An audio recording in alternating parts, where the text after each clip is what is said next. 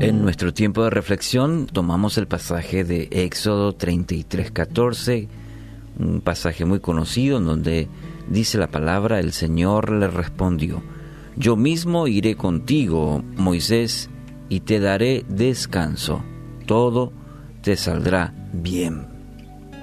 Bueno, ¿quién no quiere que todo le vaya bien en la vida?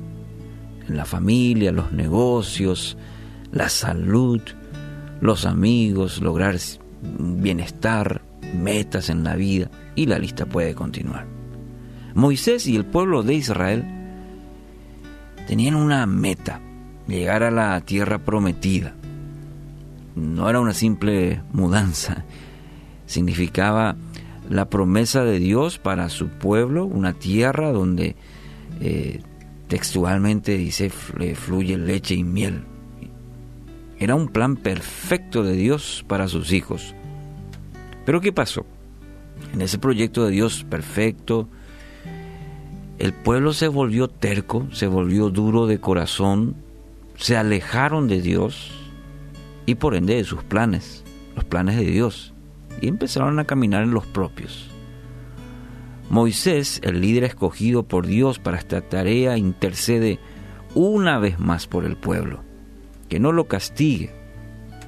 Y es ahí donde aparece, este es el contexto, ahí aparece esta respuesta de Dios que encontramos en, en Éxodo a Moisés, en el versículo que leemos, y le, le da tres promesas. Primero le dice, yo mismo iré contigo. Solos no, no podremos alcanzar tierra prometida. Es decir, no podremos ir lejos por más que pongamos todo el empeño, todo el esfuerzo y, pareciera que todo va bien, tengamos todo el conocimiento, necesitamos de Dios. Usted necesita de Dios.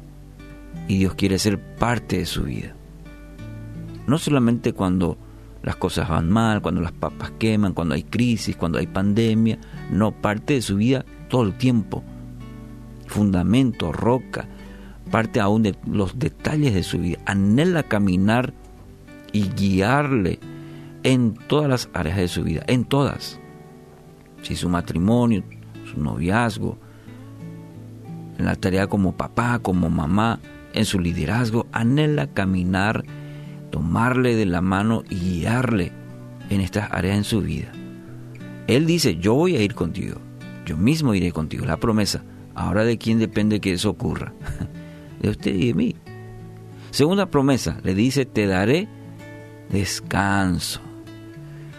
Y el descanso que aquí se refiere la palabra no es necesariamente el exterior, de repente de un día feriado ir a descansar o tomarse una siesta. Se habla, aquí de un reposo interior. ¿Y cuánto necesitamos experimentar la paz interior.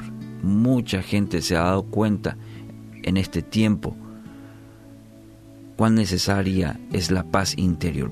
Podemos tener bienes, riquezas, posición, pero carecer de una paz interior. Es como que algo adentro nos sigue oprimiendo. No podemos disfrutar de nada externo mientras el interior no experimente paz.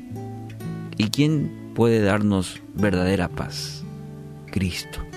Mi pasos dejo, mi pasos doy, no es como el mundo la da, no es el prototipo que el mundo da. Dios quiere ministrar nuestras vidas con reposo. Él quiere darnos ese descanso. Y muchos queremos experimentar esa paz, ese descanso en Él. La promesa de Dios dice, Él quiere darnos. Entonces es necesario analizar nuestra vida y preguntarnos, ¿no será que hago lo de Israel? Andando a mi manera, entonces eso nunca te traerá el reposo, la paz interior. Al contrario, totalmente lo contrario. Tercero, todo te saldrá bien. Y esto pareciera ser que es música a nuestros, nuestros oídos y corazón, porque queremos que todo lo que hacemos nos salga bien en el estudio, en la casa, en el trabajo, y es una preciosa promesa para nuestra vida, tener la garantía que todo va a ir bien. Moisés había dicho a Dios, un poquito más adelante en nuestro texto, tu presencia debe ir con nosotros. Si tú no vas conmigo, entonces yo no, no, avanzo. Qué interesante. Eh, aprendió Moisés, tenía clara como se dice la película. Moisés le había dicho a Dios, si tú no vas conmigo, tu presencia, el condicionante es tu presencia debe ir con nosotros. El camino para alcanzar todo lo anterior, lo que te cité, de que el Señor va a ir con nosotros, de que nos dará descanso, de que nos saldrá todo bien. el camino para alcanzar todo esto es permitir que Dios sea lo primero en nuestra vida.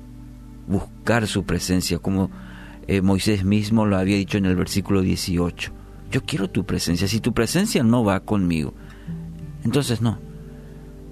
Y aquí vemos justamente lo se cumple estos tres aspectos y Moisés en su palabra nos enseña cómo responder. Entonces en esta mañana la, la respuesta debe ser, si tú no vas conmigo, yo quiero tu presencia. Buscar, anhelar la presencia de Dios todos los días. ¿Para qué?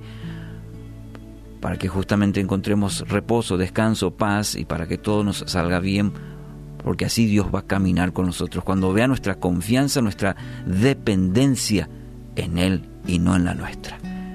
Bueno, hoy quiero animarte que hagas esta misma oración de Moisés.